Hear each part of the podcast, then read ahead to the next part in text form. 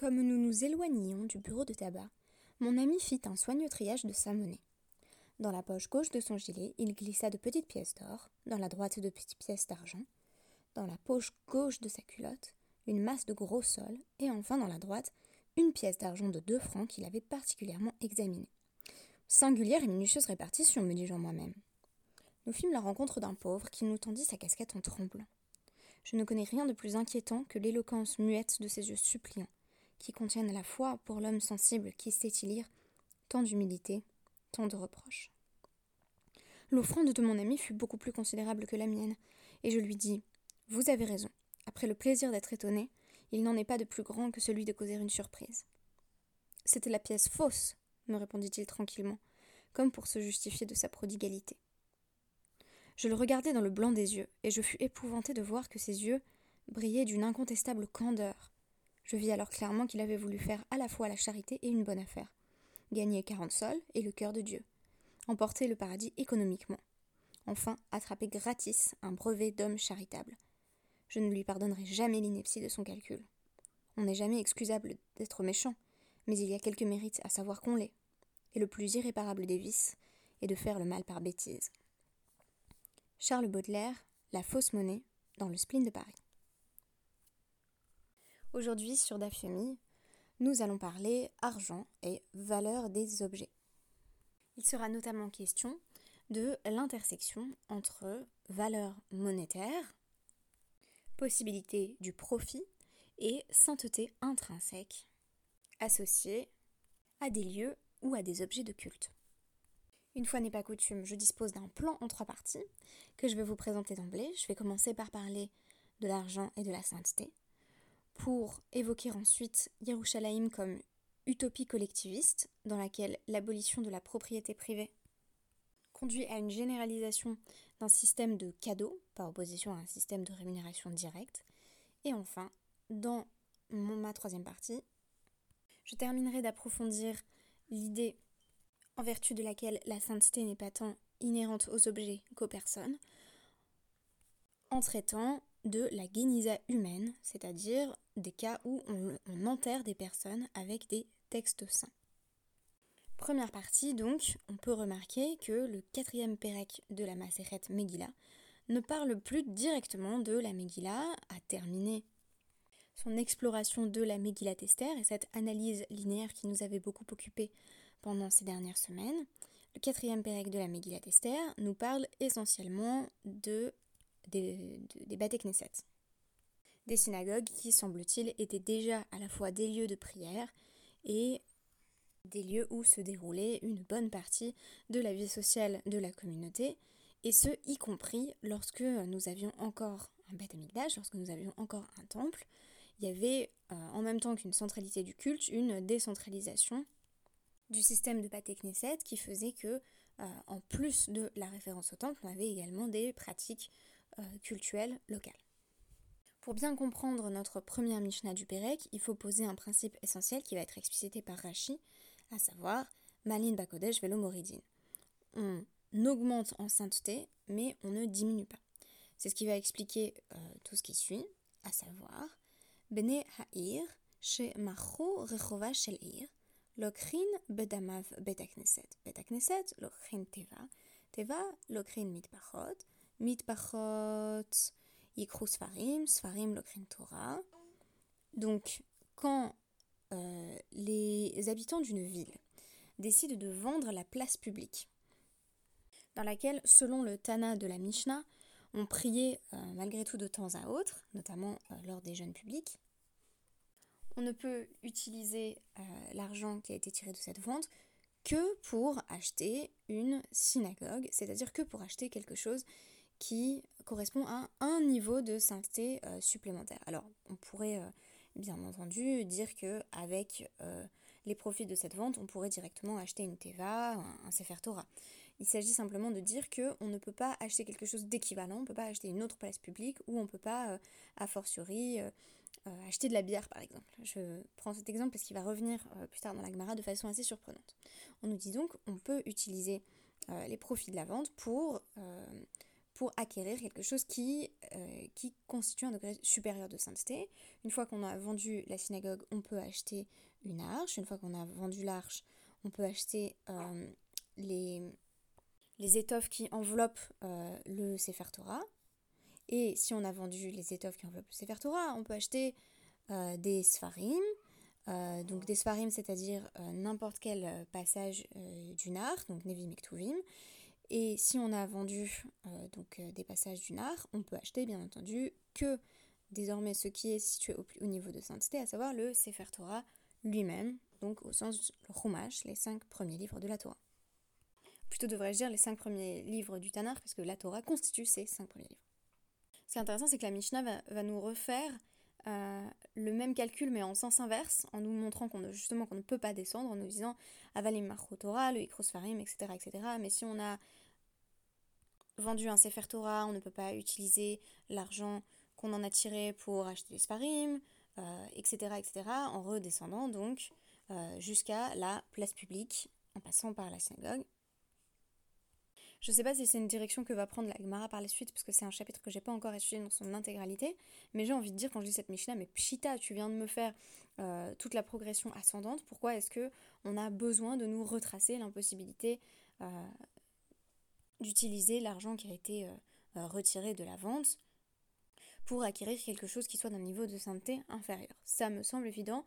En gros, on a une sorte de mouvement de montée-descente dans la Mishnah et on pourrait a priori postuler que la montée aurait suffi, ou la descente. Mais c'est une Mishnah qui semble un petit peu euh, répétitive. Si, jusqu'ici, je ne lis que la Mishnah, je me dis que ce principe, en vertu de laquelle on monte en sainteté mais on ne descend pas, s'applique sans restriction, et donc que la valeur de l'argent est totalement dépendante de la sainteté inhérente ou intrinsèque de l'objet. En ce sens, on constate que le profit fait l'objet d'une rigoureuse limitation à la RIC, et qu'on ne saurait euh, dissocier l'argent qui est retiré de la vente de l'objet ou du lieu qui précisément faisait l'objet de cette vente. L'argent est donc inséparable d'une hiérarchie à la RIC dans laquelle on envisage des niveaux de sainteté ce qui suppose que l'argent ne peut être décontextualisé ni employé à acquérir ce que bon nous semble. Une question qui selon moi mérite d'être posée c'est mais au fait, pourquoi? Pourquoi cette sainteté inhérente par exemple à la euh, synagogue dont on nous dit que elle ne peut servir que à acheter la teva, donc euh, l'arche sainte Et la Gemara va proposer un élément de réponse qui me semble euh, passionnant en nous disant, au nom de Rabbi Shmuel Bar Nachmani, qui rapporte un enseignement de Rabbi Yonatan, que cette possibilité de vendre la synagogue pour acheter une teva ne fonctionne que pour une synagogue qui serait dans un village. Mais une synagogue située dans une ville, il est impossible de la vendre parce qu'elle appartient au rabbin, c'est-à-dire au public dans son intégralité qui ne saurait se passer d'une synagogue. En d'autres termes, le niveau de sainteté est déterminé non pas tant par l'identité du lieu ou de l'objet, mais par l'utilisation qu'en fait le peuple et donc la communauté. Ça, c'est une idée qui va revenir constamment et qui, pour moi, constitue une clé de lecture de ce passage. Alors, quelle est la différence entre le village et la ville? Si j'habite dans le petit village de Formiguère dans les Pyrénées orientales et que euh, je dispose d'une synagogue en mauvais état, si tous les habitants de Formiguère, qui sont euh, juifs, sont d'accord pour vendre la synagogue, on a envie de dire que cela n'engage que cela n'engage que la communauté qui a donc la possibilité d'utiliser les profits de la vente pour acheter une arche ou un Sefer Torah. On peut d'ailleurs envisager un cas où ce soit nécessaire. Imaginons que euh, cette synagogue n'est pas en très bon état et que on ne dispose pas d'un Sefer Torah convenable. Eh bien, avec les autres habitants de Formiguère, je vends ma synagogue et je décide que les offices auront lieu euh, euh, dans un oratoire privé, par exemple, désormais les offices auront lieu chez moi, mais on va utiliser les profits de la vente pour acheter un magnifique Sefer Torah. C'est tout à fait compréhensible. Maintenant, si j'habite à Paris et que je vends ma synagogue, ce sont toutes les personnes qui seraient susceptibles de passer par Paris, les voyageurs, qui n'y auront pas accès. La ville est ici définie comme lieu de passage et d'échange par opposition au village où il est peu probable que euh, des individus venus de l'extérieur aient particulièrement besoin de la synagogue. Quelles sont les exceptions à ce principe? On nous en rapporte une au nom de Ravashi, qui a décidé de vendre sa propre synagogue à Mata euh, avec le raisonnement suivant. Afalgav Deme Alma Atula. Bien qu'il y ait des gens qui viennent effectivement de l'extérieur dans ma synagogue, Kevan, de Adata Didi Katu, Ibaena, euh, Mezabnenala. Bien qu'il y ait des gens donc, qui viennent de l'extérieur, comme ils viennent avec mon autorisation, parce que c'est vraiment ma synagogue, on a le cas ici d'une synagogue qui appartiendrait non pas à la communauté mais à un, individu, euh, j'ai la possibilité de le vendre si, euh, de la vendre, la synagogue, si je le souhaite. On nous dit qu'il en va de même lorsque une synagogue appartient à un petit groupe d'individus et non pas à la collectivité. Il y a par exemple euh, une anecdote qu'on nous rapporte sur euh, le Bet Knesset euh, Shel Tursiim, la synagogue des travailleurs du bronze, qui était à Yerushalayim, qu'ils ont vendu à Rabbi Eliezer, alors que ça semblait être une synagogue dans une ville. Donc la Gemara pose la question, mais comment c'est possible qu'ils aient pu vendre cette synagogue? Alors deux questions, on nous dit, euh, deux réponses, pardon, on nous dit Zutehava, c'était une petite synagogue, visiblement elle ne servait pas à l'ensemble de la communauté. Euh, c'est un peu comme un système de guilde au Moyen-Âge. Hein. On avait la synagogue des travailleurs du bronze, la synagogue des, ébénistes, la synagogue euh, des tanneurs, etc. etc. Ve inhu avdu. Et c'était eux-mêmes qui l'avaient faite, donc là encore, cette synagogue appartenait à un petit groupe d'individus. Première restriction, donc au principe posé par la Mishnah, la vente ne peut avoir lieu que si elle ne se fait pas au détriment euh, d'une partie de la population, y compris des personnes de passage qui seraient susceptibles d'avoir besoin, par exemple, de la synagogue. Et une seconde restriction, qui pour le coup va plutôt à l'encontre du sens premier de la Mishnah, c'est celle des euh, Shiva Tove c'est-à-dire des représentants de la ville. À savoir que si euh, toute la communauté est d'accord pour euh, vendre par exemple la synagogue, elle peut, ou plutôt l'argent euh, qui va être tiré de cette vente, peut être utilisé, même les mishta be même pour acheter de la bière. On a donc une nouvelle restriction à l'idée de sainteté intrinsèque à certains lieux. Ici, c'est véritablement la décision collective euh, qui détermine la sainteté, de sorte que si toute la communauté est représentée dans la vente, alors c'est bon. On pensait donc que la Kedusha était dans la communauté et on constate ici euh, qu'elle est dans le peuple, qu'il n'y a pas, comme va l'affirmer le Ramban, de sainteté inhérente à la synagogue, mais que cette sainteté est liée à son utilisation par la communauté en tant que lieu de prière et lieu d'étude. Une fois le lieu vendu avec l'accord euh, de tout un chacun, une fois que l'on s'est assuré que la vente de la synagogue ne porterait préjudice à personne, la sainteté ne demeure pas dans le lieu lui-même, et c'est ce qui fait qu'on peut utiliser les euh, profits de la vente pour ce que l'on veut, y compris euh, cet exemple un petit peu provocateur de l'achat de bière. Cette idée que la Kedusha réside en réalité dans la collectivité, on la retrouve dans la question de la possession de Yerushalayim, c'est-à-dire à qui appartient Yerushalayim, la deuxième partie annoncée en introduction. Il y a une réponse simple qui est proposée par notre Gemara, hein, mais qui ne va pas euh, pleinement convaincre, à savoir, Yerushalayim appartient aux tribus de Yehuda et de Binyamin, qui se divisent euh, notamment euh, le, le Beth Amikdash, mais on nous rapporte aussi au nom du Tanakama, Lo Nitralka Yerushalayim Lashvatim. Yerushalayim n'a pas été divisé, n'a pas été réparti entre les tribus, ce qui signifie que Yerushalayim appartient en réalité à l'intégralité du peuple. C'est pourquoi on nous dit dans une braïta, Ein mashkirim euh, batim birushalayim.